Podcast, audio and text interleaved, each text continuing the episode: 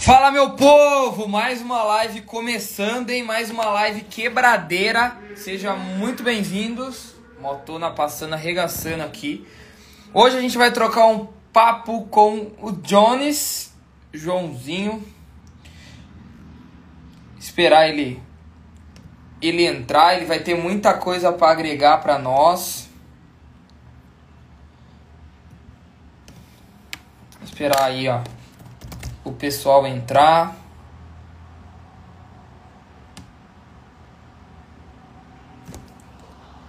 Deixa eu analisar aqui, ó. Rudimental. Olá, seja muito bem-vinda.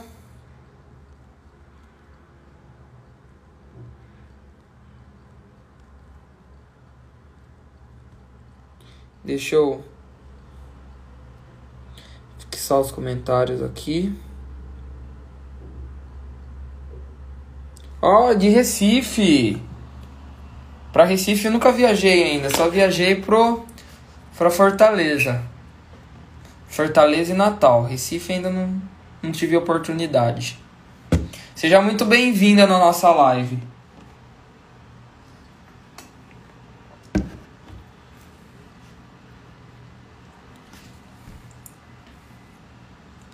Esperar o, o Joãozinho entrar.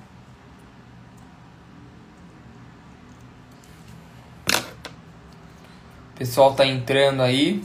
Já manda o aviãozinho já para os seus amigos. A meta dessa live são, deixa eu ver, 15 pessoas. 15 pessoas eu vou querer nessa live. Eu tenho certeza absoluta que vocês vão sair transformados e modificados daqui. Pelo menos 1% melhor. Então, ó, já pode deixar, já fixei os comentários, já pode deixar sua pergunta, já manda o coraçãozinho. Eu acredito que dessa maneira a gente vai realmente agregar cada vez mais valor. Então, ó, vou mandar o aviãozinho aqui pro pessoal também.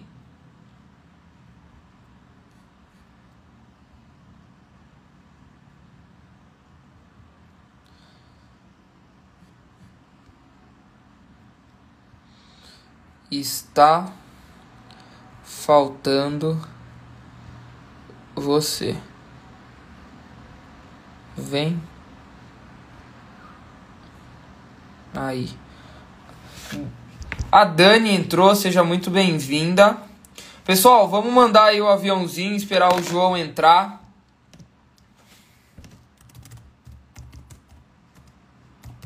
Mandei mensagem aqui para ele já deixa alguma pergunta que você tenha.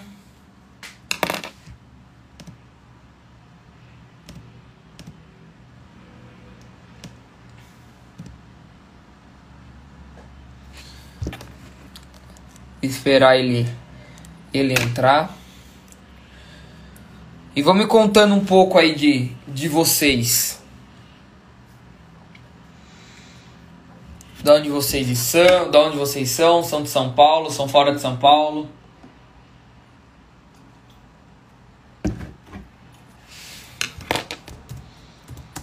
Aí, chegou o homem.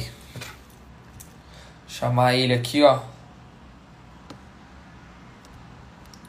Chamar ele. Cadê?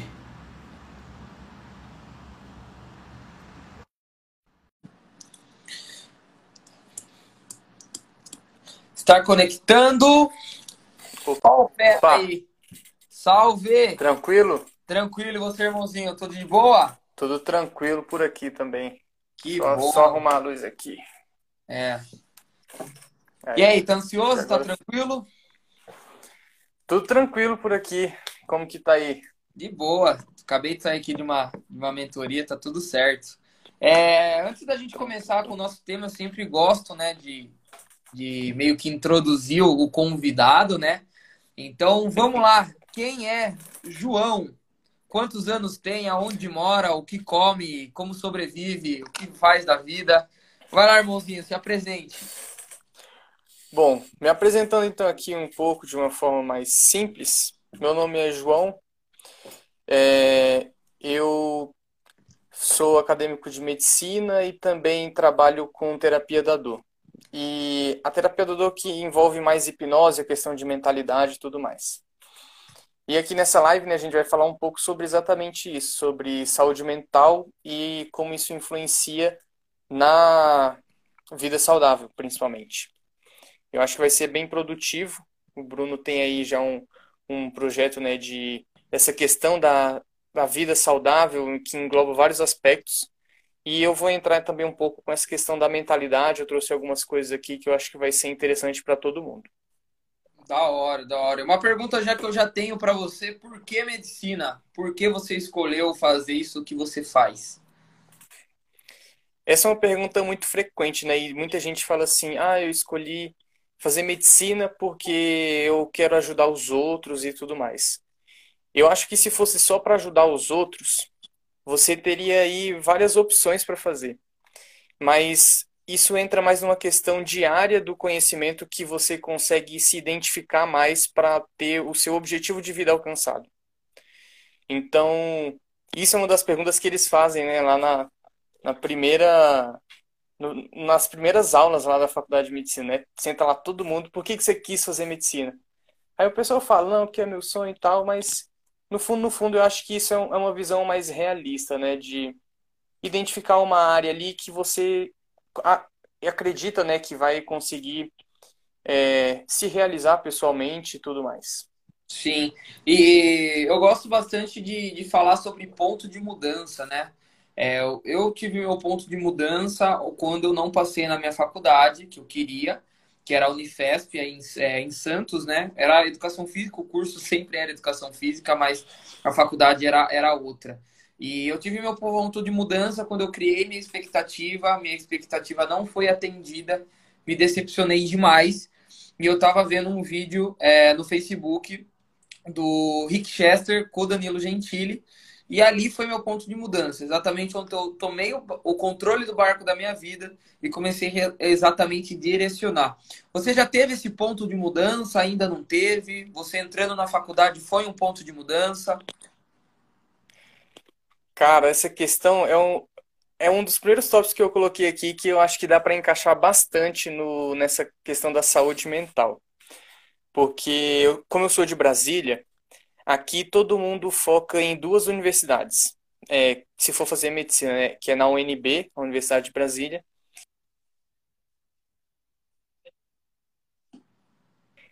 O foco era passar em uma dessas duas. Só que no final, no final eu acabei passando em Goiânia, que é na UFG. E durante esse processo todo, teve várias coisas aconteceram e eu vou contar um pouco da, da trajetória que eu tive, que vai conseguir exemplificar bem esse, essa mudança de chave, né, esse ponto de inflexão, que nem o Flávio Augusto chama, né, que dessas coisas que aconteceram. Eu saí do ensino médio e já fui estudar no cursinho para o vestibular. Estudar para o Enem. Então, fechei lá, cheguei no cursinho, crente que ia estudar seis meses e passar.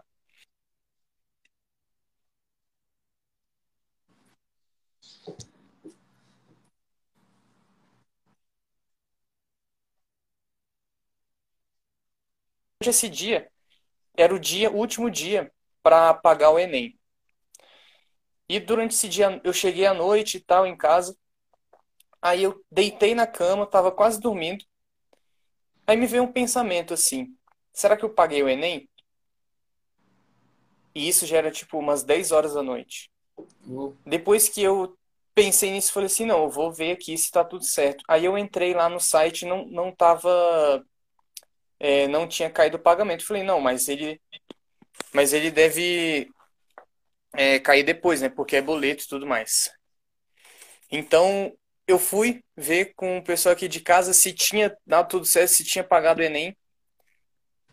Aí que eu vi que, de fato, nesse ano, eu não tinha pagado o Enem, então eu ia fazer o curso do Enem o ano todo, estudar lá o, o ano todo, para no final não fazer a prova. Nossa, aí assim, eu já pensei, que que será que eu mudo de curso? Será que será que eu faço uma outra faculdade? Será que eu desisto esse ano de estudar e volto a estudar só ano que vem? E essa é uma questão que todo mundo vai lidar né, durante a vida, o que é o sofrimento. E o sofrimento, se ele não tiver um sentido, ele vai te destruir. Então, por Fala conta um pouquinho disso. mais disso, João. Desculpa te atrapalhar, não entendi. Se o, se o Sim, sofrimento não tiver um sentido, ele, ele destrói a pessoa, e essa é uma visão que o próprio Vitor Frankl ele define, né? Que as pessoas, por exemplo, no campo de concentração, elas estão sofrendo. Mas quais são as pessoas no campo de concentração? Quais são as pessoas que estão lá sofrendo que elas conseguem ter uma vida melhor? São aquelas pessoas que elas dão um sentido para aquele sofrimento. São aquelas pessoas que elas veem um propósito naquilo. Elas enxergam aquilo como um desafio, não como algo que vai atrapalhar. E isso eu acho que é a questão fundamental para a gente definir o que que é uma pessoa resiliente do que que é uma pessoa que não desenvolve essa resiliência. Porque isso você só vai saber no campo de batalha, só vai saber isso na prática. Então, nessa questão, né, fui lá, tive que voltar pro, pro cursinho do Enem, sabendo que eu não faria no final do ano a prova do Enem. Então aí nossa. foi um ano de, de treino, né? De treino de mentalidade, porque toda aula eram os professores falando assim, não, tal, isso aqui cai muito no Enem, e isso aqui é importante pro Enem, vocês vão fazer o Enem, não vão? Não sei o quê. E de vez em quando sempre tinha, né? O, a piadinha assim, não, mas todo mundo aqui vai fazer o Enem, não tem por que não estudar isso e tal. E eu ficava quieto, não falava nada. E eu só fui falar isso para os meus amigos no final do ano.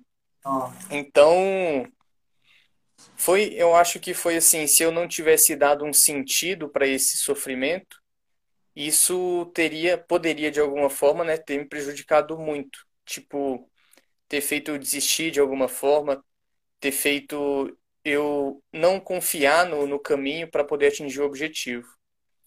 Então, eu considero que essas insistências, né, essas essas certezas de que no final pode dar certo se você de fato botar a cara lá e fizer, eu acredito que isso é o que vai virar muitas chaves aí na vida de muita gente e sempre que aparecer uma dificuldade. Mano, quando você tava falando sobre fazer o cursinho, eu também prestei cursinho, eu fiz dois anos de cursinho e, e tipo, pra mim era muito chato, muito chato porque eu não estava vivendo o processo. Eu queria sair da casa dos meus pais, eu queria passar numa faculdade, toda hora eu reclamava. Falando, caralho, mano, isso é muito chato, eu não aguento mais, porque eu vou querer fazer isso, blá blá blá blá. blá. Então eu não tava curtindo o processo. E no final eu, eu, eu paguei, enfim, não passei, mas eu não Uhum. sei qual seria a minha reação se eu não pagasse. Você continuou estudando e persistindo, mesmo não pagando, mesmo sabendo que você não ia fazer a prova? Sim, eu Como que foi sua no dia seguinte, mano? Nossa, agora no dia seguinte que eu no dia seguinte que eu caí na real que eu não tinha pagado o Enem e não ia fazer a prova, eu falei assim, tenho duas opções. Ou eu vou ficar chorando esse ano todo e esperar o Enem do ano que vem, ou eu vou arranjar algum jeito de conseguir.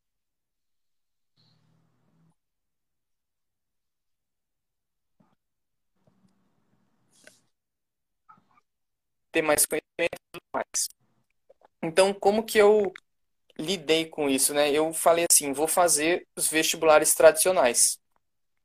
Vou fazer o vestibular do Sul, alguns vestibulares de São Paulo, que eles são um pouco mais difíceis que o Enem, é, de na questão de conteúdo, mas eu tenho que botar cara, porque não dá para dar para trás agora. Então, eu fiz vestibulares no Paraná e em São Paulo. E eu.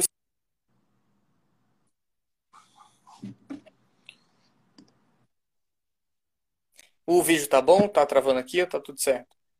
Travando. Seu vídeo tá travando um pouco. Mas pode, pode falar aí, tá com o pau.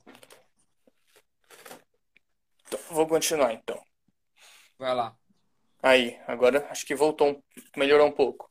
Voltou. Então, por exemplo, qual que era o meu objetivo, né? Era, como eu não ia fazer o Enem, eu fui fazer o vestibular tradicional. Então, eu fiz no Paraná, fiz em São Paulo e tudo mais.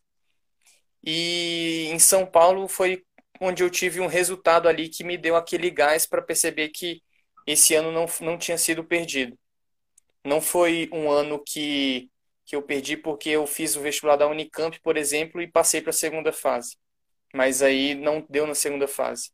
Então, são pequenas coisas assim que você percebe, né, que vai te orientando que você está no caminho certo quando você insistiu em algo, mesmo que aquilo não deu tão certo no início como a gente esperava. Oh, nice. E que, que lição você, você tirou para a sua vida? Eu gosto bastante de conversar com, com as pessoas referente à, à história delas, né? Então, todo mundo acha que é, precisa ter uma, uma história uhum. sofrida, uma história é, que a gente não vê em documentário, em televisão, e às vezes até, a gente até fica triste por não ter uma história triste, né? Pô, que que eu, como será uhum. que eu uhum. posso contar minha história, ajudar as outras pessoas? E eu gosto bastante de conectar com as pessoas através da história. Só dando um corte, pessoal, estamos com seis pessoas na live. É, a, minha, a minha meta e a meta do João é chegar a 15 pessoas na live. Então, se você está gostando desse conteúdo, ó, coloca, senta o dedo aí nesse coraçãozinho aí e manda. Eu desafio você a mandar esse aviãozinho para pelo menos uma pessoa. Uma pessoa que realmente precisa escutar, porque você pode ser a chave que possa realmente ajudar ela. É, voltando, é, eu gosto bastante de conectar com as pessoas referente a isso, referente a, a você ver né, a pessoa se conectar através da sua história e tirar um uhum. princípio uhum. desse princípio, é, ela de, é, colocar na vida dela e ver, porra, como é que passou por conta disso, eu tenho uma situação parecida que eu posso melhorar. Então é, é você acertar no erro dos outros. E, e depois que, que você passou por essa fase do cursinho, que você estudou, se dedicou, não fez a prova, qual que foi o maior ensinamento para o seu próximo ano? Porque eu acredito que no próximo ano você fez a mesma coisa uhum. e não não esqueceu de pagar o Enem, né? Qual que foi a sua mentalidade depois que você... Bom, no, no ano que eu fiz o Enem, né, eu divido os meus anos de cursinho assim, o ano que eu não fiz o Enem e o ano que eu fiz o Enem. No ano que eu fiz o Enem, é, eu já fui com a, a seguinte mentalidade. É como se eu tivesse treinado de uma forma intensiva um ano todo. Uou. Tipo, treinado muito pesado. E como se eu tivesse ganhado uma bagagem muito grande, eu já cheguei para a prova muito confiante. Porque por mais que eu não tenha feito o Enem, eu estudei muito além do que eu estudaria se eu tivesse, por exemplo, ter fe... tido pagado o Enem e tudo mais. Então eu acho que foi um eu fiz um trabalho além do que eu faria normalmente. Oh. E eu acho que essa questão de da gente se entregar tanto ao ponto de superar as nossas próprias expectativas, é isso que eu vejo que dá resultado nas coisas. Eu vi um, uma palavra que sintetizou muito bem isso num livro chamado Os Ensinamentos do Rei Salomão. Não sei se você conhece. Já ouviu falar? Já ouvi, já ouvi falar. Tem um conceito muito interessante que já no, no início do livro ele, ele comenta que é a diligência.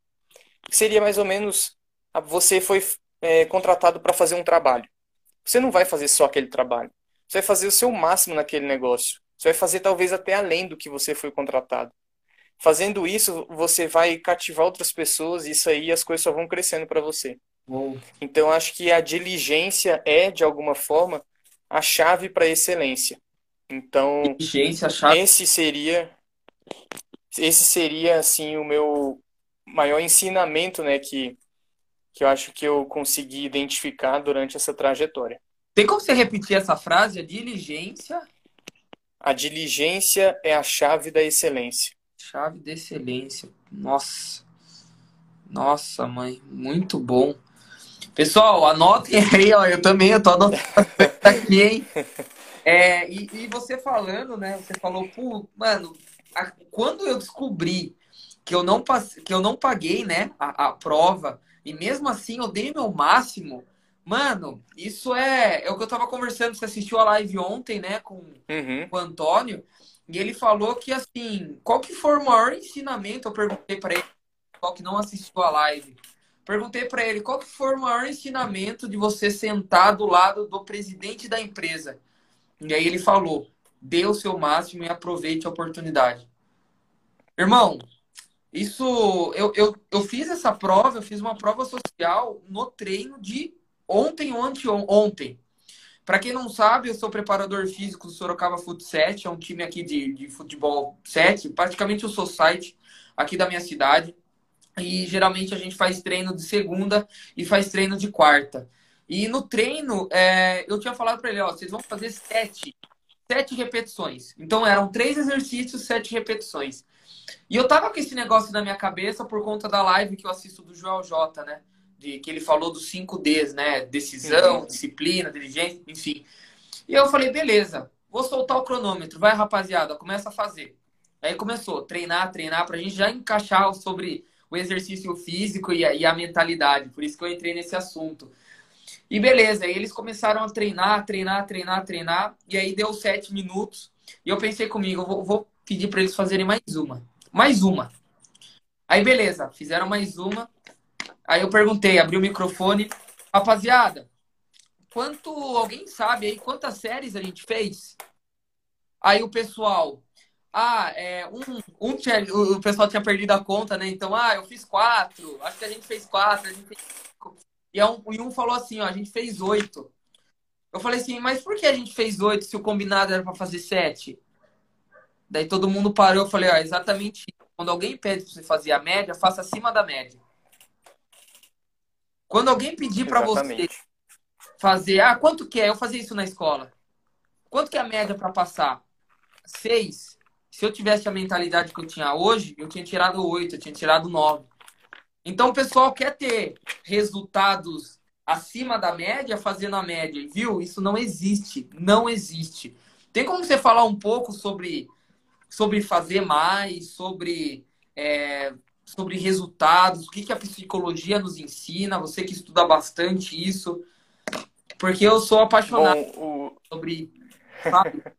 e além do uma coisa que eu falo assim, uma pessoa para bater 15, bateu, João, faz a foto aí. 15, pessoal, a média é 20, agora é 20, hein? Muito obrigado por todas as pessoas que estão acompanhando. Anotem que aqui tem princípio de valor. Vai lá, Joãozinho. Mete bro... É, então, essa questão do, da criação de, por exemplo, um hábito, da criação de você ter coragem para fazer uma coisa. Primeiro, você não vai ter coragem sempre. Você não vai estar tá motivado sempre. Por isso é importante ter uma rotina. Porque se você fosse viver só de motivação, você ia viver dois, três dias aí do seu ano, dois, três, quatro dias. E o resto você ia ficar sem fazer nada. Uhum. Então, uma coisa que eu falo muito para as pessoas, né? O, o hábito, ele é uma forma de você treinar e ensinar o seu cérebro como você deve agir. E como que você vai fazer isso? Existe uma coisa muito simples que é o chamado sistema de recompensa do cérebro. Uhum. Tipo, você faz uma coisa e vai se sentir bem fazendo aquilo. Como que você consegue desenvolver um hábito utilizando o sistema de recompensa do seu cérebro? Você simplesmente vai começar com metas pequenas. Por exemplo, vou definir três metas para o dia de hoje. O simples fato de você definir três metas, se chegar no final do dia e você tiver cumprido essas três metas, inconscientemente você vai já liberar essas substâncias no seu cérebro, são substâncias prazerosas. Então você vai se sentir bem porque você cumpriu aquelas três pequenas metas que você colocou ali no dia. Sim. E no decorrer do tempo você vai aumentando essas metas, né? Aumentando seus objetivos.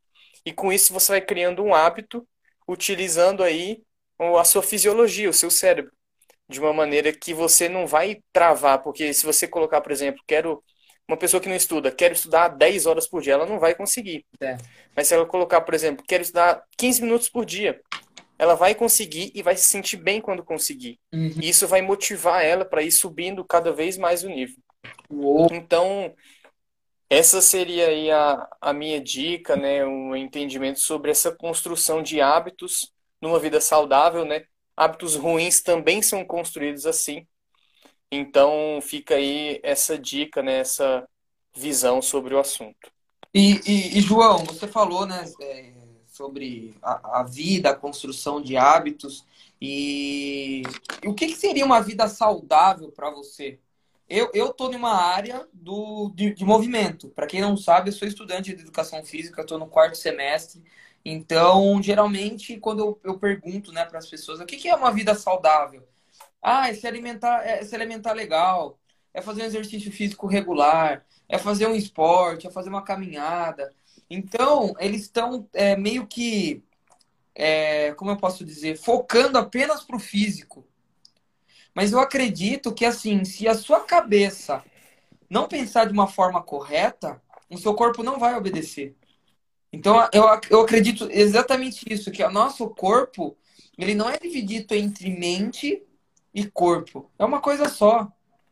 E, e tem a, a maioria das pessoas que, que vão à academia tem noção só no resultado. Só, só para é, dar um, passar um pouco, trocar um pouco de, de conhecimento, quando, a, quando, eu, traba, quando eu tra, trabalhava na academia, o pessoal chegava e a maioria era querer emagrecer. Ah, estou querendo emagrecer. Beleza. A gente fez um treino para ela de é, hipertrofia. Quando você vai para academia, não existe treino para emagrecer. Não, não existe treino para ganhar massa. Tudo, todo treino é o mesmo treino. O que muda é a ingestão calórica. Então, se você quer emagrecer, você precisa comer menos e gastar mais.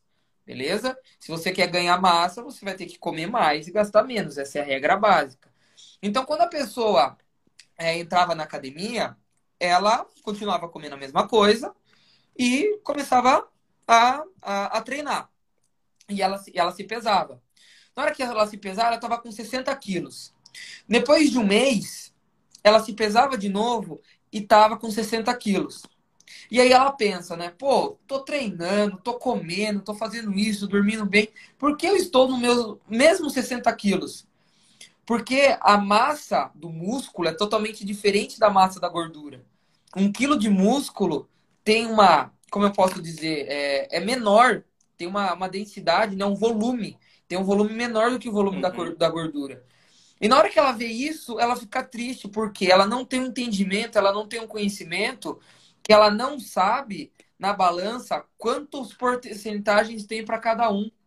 Relacionado a ah, quanto eu tenho de músculo, quanto eu tenho de gordura, quanto eu tenho de água.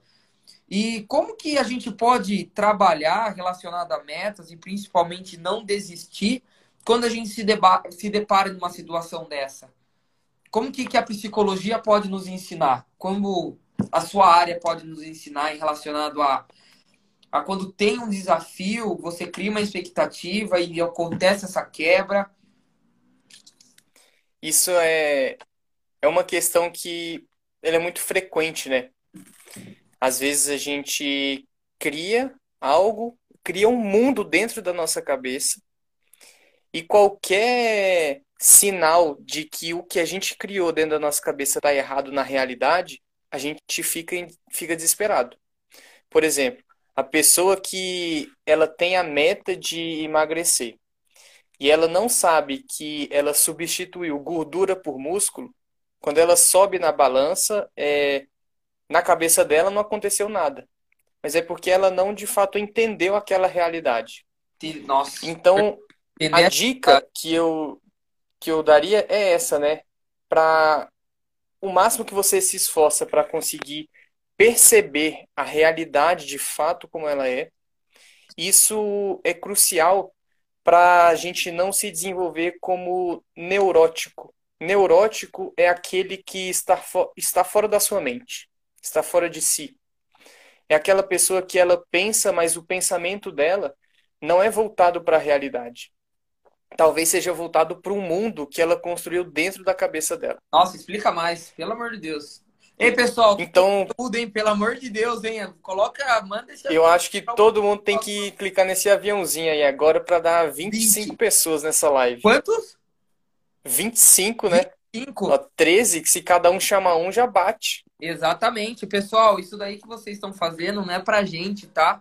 É que vocês percebem, para um pouco de, de, de ser egoísta, não com, com a gente, né? Porque a gente aqui está apenas passando um pouco da nossa vivência e conhecimento, mas o seu amigo, a sua melhor amiga está passando por um momento difícil, você pode ser a chave para ela. Então, tira um Exatamente. pouco Ismael, viu? Para com isso, vamos gerar valor.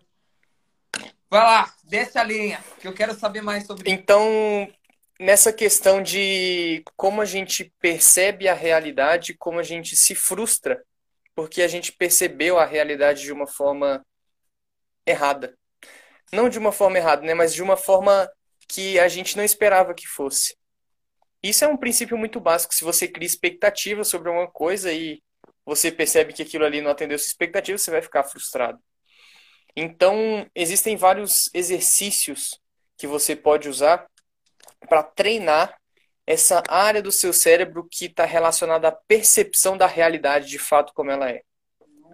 Porque existe uma diferença, eu costumo falar para as pessoas que é como se a forma com que a gente enxergasse o mundo ela é construída por meio de um óculos, de uma lente.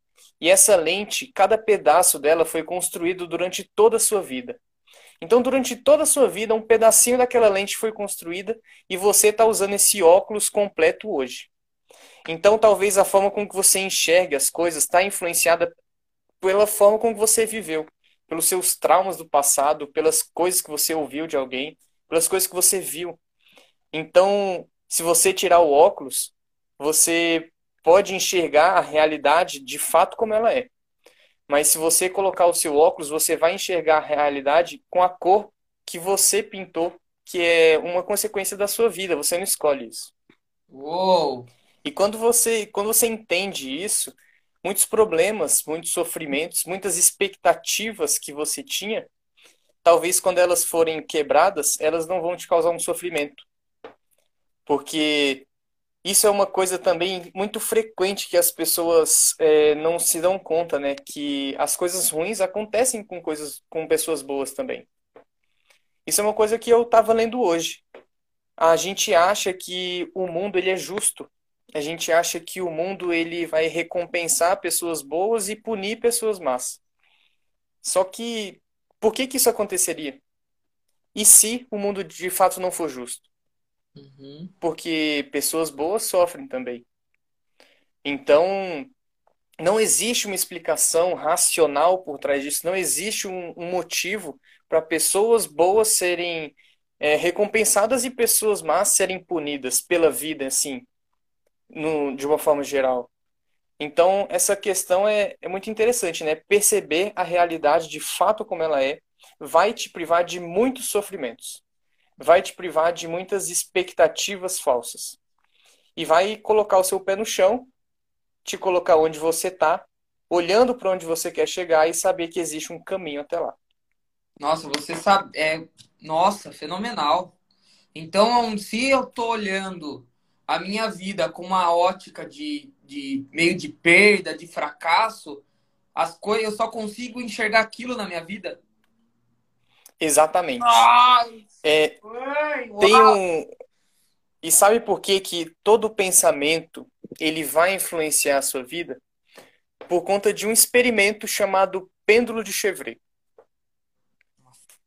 Existe um experimento que fizeram que se você pegar um pêndulo e ficar segurando na ponta dele e olhando para a ponta do pêndulo e você simplesmente imaginar que aquela ponta do pêndulo está mexendo para frente e para trás, o pêndulo vai, vai começar a se mexer para frente e para trás. Por quê? Porque quando você está segurando o pêndulo e está pensando, só pensando naquele movimento dele, existe uma área do seu cérebro que ela consegue frear os, os movimentos do seu braço. Mas existe uma outra área do cérebro que ela não consegue frear as microinformações. Então, micromovimentos vão ter ali no seu braço que vão fazer você mexer o próprio pêndulo. Então, se o simples pensamento é capaz de mexer um pêndulo, imagina a pessoa que fica desde a hora que ela acorda até a hora que ela vai dormir pensando que ela é uma fracassada. Nossa. Como que essa pessoa não vai enxergar a realidade? Tudo, absolutamente tudo, ela vai interpretar como se fosse uma coisa negativa, como se fosse uma coisa que está sendo é, utilizada para destruir ela. Talvez isso não seja verdade. Talvez essa é a cor que ela pintou a lente dela. Essa é a forma com que ela está enxergando o mundo. Nossa! Nossa! Então, é um, é um pouco disso. Meu Deus! Pessoal, o que vocês estão achando aí da live? Vai, comenta aí, coloca o, o dedo no coraçãozinho. Eu tô pirando aqui, ó. Tem várias anotações, né? Então é. Manda aí pro pessoal. Manda aí. Mano do céu! Então tudo aquilo que eu penso, meio de uma forma inconsciente, tenda, tende para aquilo acontecer. Tende a acontecer. Tem uma coisa que eu gosto de falar, que é aquela história do pessoal que fala assim, mentaliza que acontece. Será que mentalizar de fato faz acontecer? Mentalizar relacionada a você é, parar, pensar e se imaginar naquela ação, é nesse, nesse sentido. Sim, Sim. Sim. Por exemplo, imagine que você seja uma pessoa bem-sucedida, imagina que você vai passar na, naquele concurso que você quer e tudo mais. O simples fato, só mentalizar, só pensar, isso pode fazer com que essa coisa aconteça? Nossa. Eu acho, eu particularmente, esse fato de mentalizar, não. Mas ele ajuda. Por que, que ele ajuda? Porque quando você mentaliza, você pode, é, de acordo com um das, uma das teorias do modelo da mente, jogar ideias no seu subconsciente, na parte do seu cérebro que você não controla. E é muito difícil você jogar uma ideia lá. Por que, que é muito difícil? Porque naturalmente você foi construído assim. Porque se você qualquer ideia que, se, que seja jogada lá, ela é aceita. Então é como se tivesse uma barreira natural para poucas ideias chegarem lá talvez aquelas suas crenças mais profundas que você não quebraria por nada, talvez assim um amor por uma pessoa, por exemplo, mãe, pai, etc. Uhum. Então, o que que acontece quando você mentaliza? É como se você jogasse várias flechas, várias flechas em direção a essa parte subconsciente do seu cérebro, na expectativa de uma, uma entrar. Se uma dessas flechas entrar e uma dessas flechas for a flecha certa, com a mentalidade correta, é como se você ganhasse um óculos novo. Nossa. Automaticamente.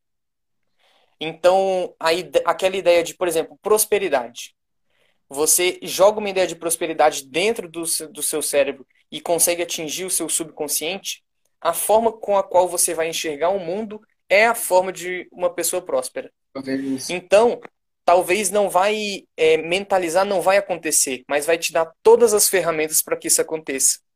Talvez no seu dia a dia, algumas situações que antes você vivia não pareciam te ajudar para atingir esse objetivo, mas agora que você conseguiu jogar essa flecha lá dentro, você consegue ter aquela sacada e falar assim, hum, acho que isso aqui pode me ajudar.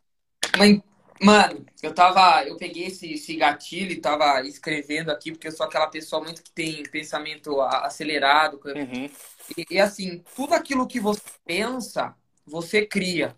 Na hora que você cria, você cria oportunidades. E na hora que você cria oportunidades e você tá com a lente certa, no momento certo, você pode agarrar. Foi o que o Antônio falou ontem sobre o vídeo do, do Pablo Marçal, daquele menino que desistiu, né? Ele, ele tinha falado, uhum. esse, eu vou até pegar aqui para eu, eu não falar besteira, né? Ele falou que assim, ó. É... Deixa eu ver. Só para não, não falar. Enquanto você vai pesquisando aí, ó, tô vendo que tem 18 pessoas aqui, ó. Se cada um enviar para um, a gente bate 30 e poucas pessoas, hein, quase. Tá. Ele falou assim, ó. Às vezes é necessário apenas 20 segundos de coragem para você mudar sua vida. Então, na hora que você pensa, é, você começa a criar aquela realidade na hora que você cria a realidade, você cria oportunidade. Não é porque você vai criar oportunidade que você vai a, a ter aquilo. Uhum. Mas na hora que você cria oportunidade, você tem a mentalidade certa e você tem esses 20 segundos de coragem, puta merda. É, dá o um tiro na hora certa. Coisa, tiro na hora. Outra coisa que nem você falou, né? A gente é, constantemente fica mandando flechas, né, para o nosso subconsciente.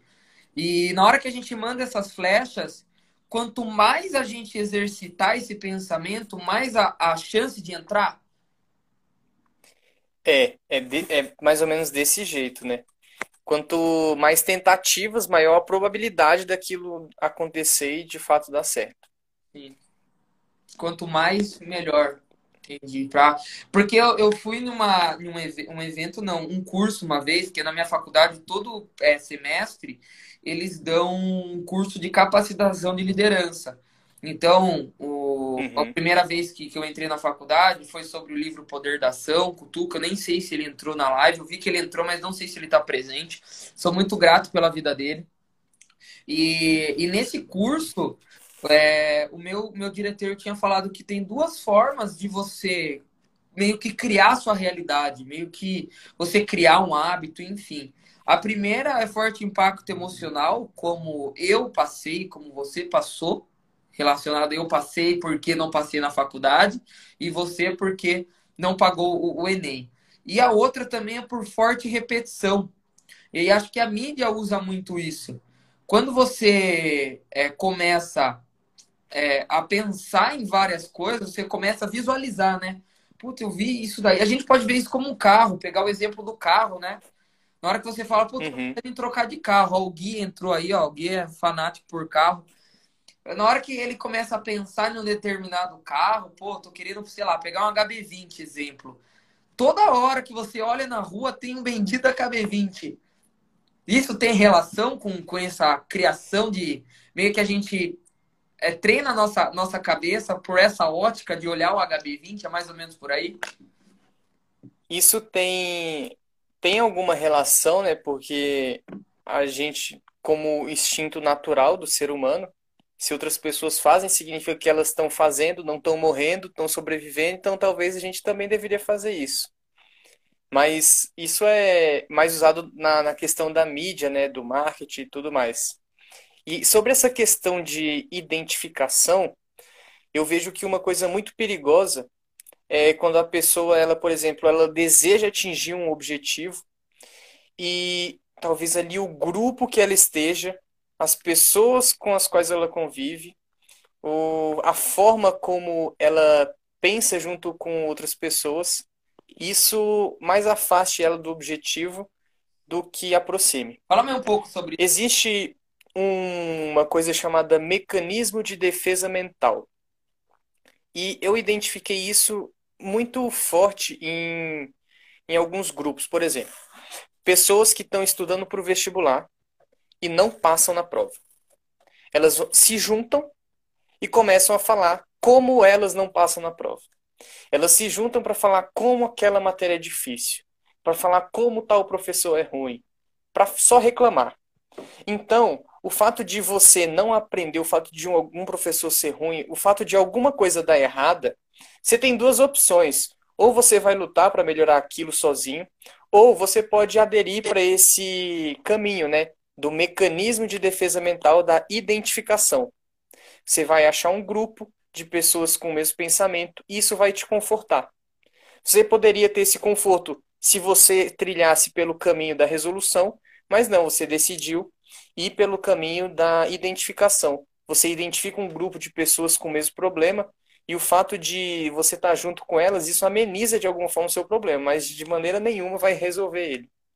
Então, me veio essa ideia aqui agora que você falou da identificação, né, de pessoas semelhantes e tudo mais, eu acho que é interessante fazer essa comparação. João, quero mudar hoje, quero mudar. Tive meu ponto de mudança nessa live, através da, das nossas falas. O que eu devo mudar primeiro? A minha mentalidade ou o meu grupo? O... Eu costumaria falar assim: você vai mudar uma mentalidade ou uma ação, né? Mais ou menos isso. É, é basicamente isso. É mudar o. É, é isso mesmo. O que, que seria mais fácil? mudar a forma como a gente pensa ou mudar a forma como a gente age? Putz. É que eu acredito que tudo aquilo que a gente pensa, né, a gente começa a agir, né? Mas ao mesmo tempo que a gente as nossas ações têm que estar coerentes com os nossos pensamentos. Ah, deixa essa pergunta, não sei responder, não sei. Agora você me deixa. Se alguém tiver uma do... tiver alguma resposta, comenta aí. E Enquanto não... isso, eu vou falar a minha reflexão sobre. Não, ó, se cada um mandar um aviãozinho, a meta é 25 pessoas na live, pessoal.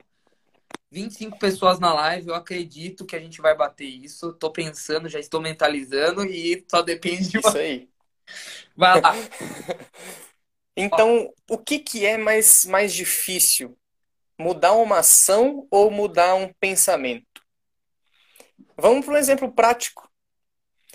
É mais fácil você começar uma dieta hoje ou acreditar que vai começar daqui duas semanas? muito mais fácil acreditar que vai começar daqui duas semanas, porque a ação ela requer energia. A ação ela requer que você de fato bote a mão na massa.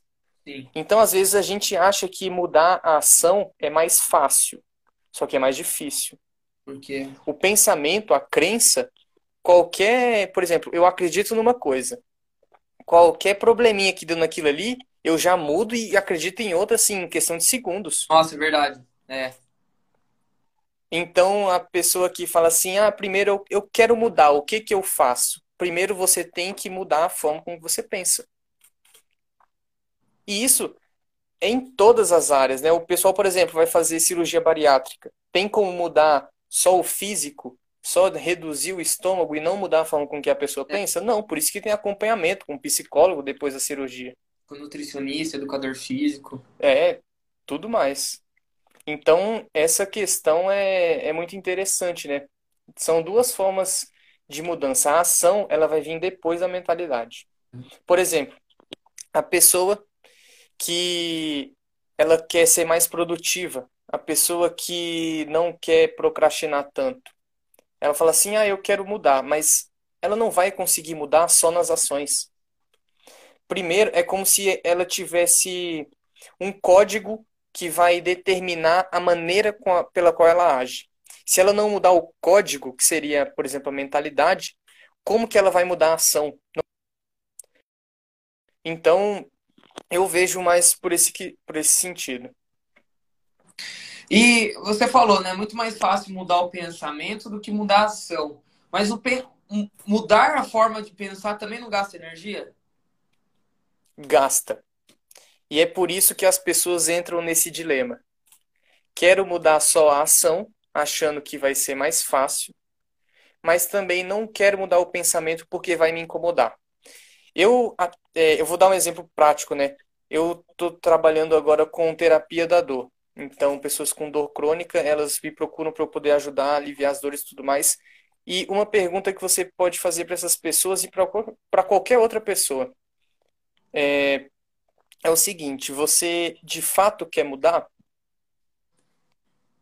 A dor da mudança, ela é maior ou menor que a dor do problema que você está vivendo? Ei, Bruninho, pega do JJ aí, irmão. Nossa, ele falou isso exatamente essa semana, mano. Nossa, deixa eu ver. Cadê o. Pode falar, João, pode falar. Então, por exemplo, se a dor que você sente durante o processo de mudança for maior do que a dor que você está sentindo com o seu problema agora, você não vai querer mudar. Nossa. Você não vai. Só se. Essas, essa, essa é uma questão de dores, né? O que, que te incomoda mais? Ficar nesse estado travado, ficar nesse estado com problemas, ou passar pelo processo da mudança? Nossa! E aí, essa pergunta, quem tem que responder não sou eu, não é você, é a pessoa. É. Isso aí eu deixo então para o pessoal refletir aí Nossa. um pouquinho. Meu Deus do céu. Só chinelada, só chinelada.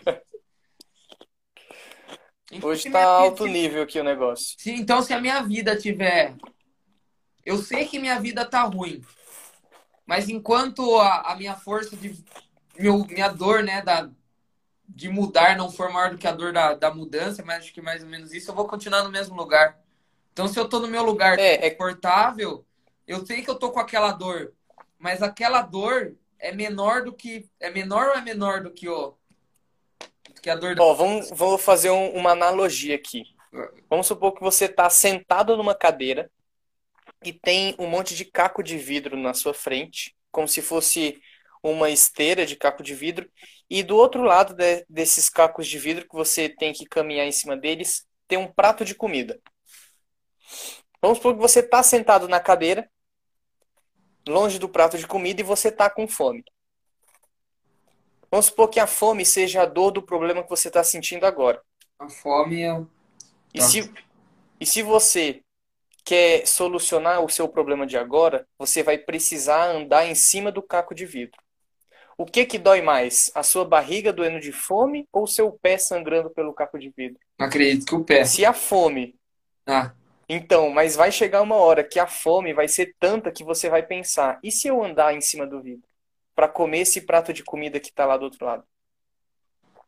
É mais ou menos essa questão que você vai fazer uma comparação entre as dores.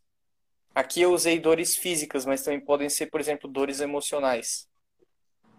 Então, se a dor da mudança for maior que a dor do seu problema, a tendência de que você não queira mudar é muito grande. um relacionamento abusivo, basicamente, é, é, é isso? Basicamente não, Pode tem ser. outros fatores, lógico, né? Não É. generalizar. Mas às vezes a, a- Tem, pode ter relação. por conta que entendi. Entendi. Exatamente. Uau, uau, uau, uau. Então, é uma coisa assim que pode parecer simples, né? Mas quando você começa a pensar, você cai assim numa profundidade que você não sabia que existia. Verdade. Nunca tinha parado para pensar dessa, dessa forma, né? Então, eu preciso. Verdade. Nossa, fenomenal. E aí, pessoal, tá gostando? Ó, hoje, ó, elevamos sarrafo, hein? Tá lá em cima, hein? Então, ó, 18 pessoas ativas na live. Ativas. Tem, acho que, uns 7 minutinhos, 8 minutinhos aí pra gente encerrar a live. Estamos, no alto nível. Então, se você tiver alguma pergunta, seja tanto para mim, tanto para o João, Uhum. deixa aqui no comentário. Não esqueça de, de colocar o coraçãozinho. Eu vi que o coraçãozinho abaixou aí, ó. Coloca o aviãozinho, manda para pelo menos uma pessoa. Estamos com 20, 19 pessoas, a meta nossa é 25, então nos ajude. Eu acredito que, que é só retribuição, né? É só uma forma de, Sim. gratidão. Pai, faz essa live virar um podcast. Tô pensando, hein? Será que, será que vira? Acho que o que a gente entregou aqui foi um conteúdo bom até agora, né? Ainda falta sete minutos, dá pra falar muita coisa. Sete minutos dá pra escrever um livro quase. Nossa, entregamos muito valor. muito valor. E uma coisa que eu anotei aqui e eu acho interessante falar é sobre essa questão da vida saudável, né? Vida saudável. Vida saudável seria só comer bem, dar uma corridinha, fazer essas coisas? O que que será a vida O que que saudável? adianta você fazer isso se a sua cabeça não estiver no lugar? É. Você vai correr pensando nos problemas, você vai comer bem triste. Tudo que você for fazer vai estar permeado daquele sentimento, da, daquelas coisas que estão dentro de você, que não tem como você mudar, por exemplo, fazendo uma dieta boa, fazendo um exercício bom, etc. Então, o que seria de fato a vida saudável? O que que seria de fato você atingir um, um modo de vida que você pode falar assim, eu sou saudável? Saudável em que sentido? Que Você é saudável só físico, só mentalmente, mentalmente, físico, um equilíbrio?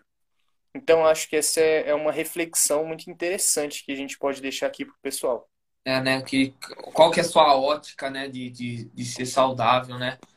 É, eu também acho, acredito perfeitamente nisso que você falou. Não adianta nada o André que tá, tá acompanhando a, a live, é, ele gosta de treinar, não adianta nada ele ter um mega treino. Um, um dos caras mais pica foi lá, montou o treino para ele. Falou, André, ó, se você fazer esse treino aqui, você vai realmente crescer. Independente, né? Só peguei o exemplo do André, que, que ele é meu amigo. Uhum. Se na hora que ele for treinar, a cabeça dele tá na finança, se a cabeça dele tá no relacionamento. Então a, a qualidade, né? Como que tá, será a qualidade dos seus pensamentos, né? Que daí gera a criação, gera oportunidade, gera. Entendeu? Verdade, mano. Exatamente. Não adianta não. Não é à toa, né, que os grandes atletas de alto rendimento, eles se tornam de alguma forma é, referências de mentalidade também. Não é à toa. E você tá Porque... lá todo dia fazendo a mesma coisa, mentalidade, e abrindo mão de um bem Exatamente. presente para um bem futuro, né? Ah, por, pegando um exemplo, eu não vou comer um doce agora, porque depois eu posso comer o doce de uma forma mais é, liberada, né? Entre aspas. Essa, essa forma de, de, de restrição também, né? Ah, vou, vou restringir tudo, fazer uma loucura na minha vida, vou. Verdade, mano. Uhum. E teve uma pergunta aqui da Marineide, perguntando se existe um limite de idade para se mudar a mentalidade. Muito interessante sua pergunta, Marineide. E de uma forma geral, não. Mas por que não? Se eu te falasse só não, você ia falar assim, tá, mas por quê, né? É, seria injustiça da minha parte falar que não e não falar o motivo. Simplesmente por uma questão muito básica. Quando que a gente muda? Quando que a gente muda a mentalidade? A gente muda aquilo que a gente acredita quando você olha para a realidade e solta aquela palavrinha. Ah, então é assim. Isso é uma mudança de percepção. Exis, são coisas diferentes, né? Compreensão da realidade e percepção. Compreensão é a forma fisiológica, é a forma como o seu corpo, como os seus sentidos, a sua visão, o seu olfato, o seu paladar, a sua audição, eles interpretam o mundo. A percepção é diferente da dessa questão fisiológica, porque a percepção ela, tá, ela envolve uma questão cognitiva, envolve um processamento de pensamentos associados a essas vias fisiológicas. Então, por exemplo, não é um cheiro que você sente que vai ser o mesmo cheiro que eu vou sentir. Todos os sentidos eles são moldados para cada indivíduo, porque você tem uma experiência diferente da minha. Isso então, eu não sei se ficou muito claro, mas a percepção da realidade é uma forma individual de perceber as coisas. Então, quanto mais velho você fica, talvez mais você acredite naquilo que você acredita. E isso não existe problema algum. A questão é que, se você acredita que você não pode mudar, talvez isso seja tão profundo ao ponto de impedir algumas mudanças. Mas quando você entende que esse seu pensamento não faz sentido, ele simplesmente se desfaz. Então você consegue sim é, mudar, independente da idade, independente da mentalidade. Muito show, mano. Muito show, muito show. Não sei se tem mais alguma pergunta aqui. Acho que tem da, da Anne, que ela falou que a minha mente muda tudo, meu corpo. Ela falou, né? Tenho depressão, eu e meu uhum. marido e esposo tivemos Covid, ele faleceu, estou passando por, uma, por momentos difíceis. Quer falar sobre, João? Anne, como que a sua mente ela pode trabalhar nesse caso e como eu trabalho isso com as pessoas que me procuram por conta dessas questões. É como se a sua vida fosse um filme. Nossa, e você tivesse vendo ela da direita para a esquerda. Se você olhar a sua vida da direita para a esquerda, você tem uma impressão triste dela. Você tem uma impressão sofrida. Mas talvez se você mudar o jeito que você olha, vira 180 graus, olha da esquerda para a direita. Talvez você perceba coisas novas que não vão fazer você esquecer aquele sofrimento, mas vão fazer você encarar a realidade de uma nova maneira. E talvez isso amenize essa dor e alivie esse fardo que é que a gente carrega, né, no decorrer de toda a vida, que é a questão, por exemplo, da morte. Show. Quando você tenta enxergar as coisas de vários pontos de observação, isso ajuda também a não sofrer demasiadamente por conta de um, uma forma de ver só. João, Seria estamos chegando com isso. um minuto e dez para acabar a live. É, muito obrigado por todas as pessoas. Acho que passou mais de 40, 50 pessoas na live. Muito obrigado mesmo por você dedicar o seu tempo né, para nós. João, tem 50 segundos aí. Últimas palavras. Queria agradecer aqui então, Bruno, pelo, pela oportunidade de trazer aqui o, esse conteúdo para o pessoal. É, eu acredito que essa live aqui, todas as pessoas que forem ver depois vão tirar algum proveito dela, assim como vocês que viram agora tiraram algum proveito. Eu acredito que isso aqui a gente está conseguindo ajudar mais pessoas e ajudando vocês,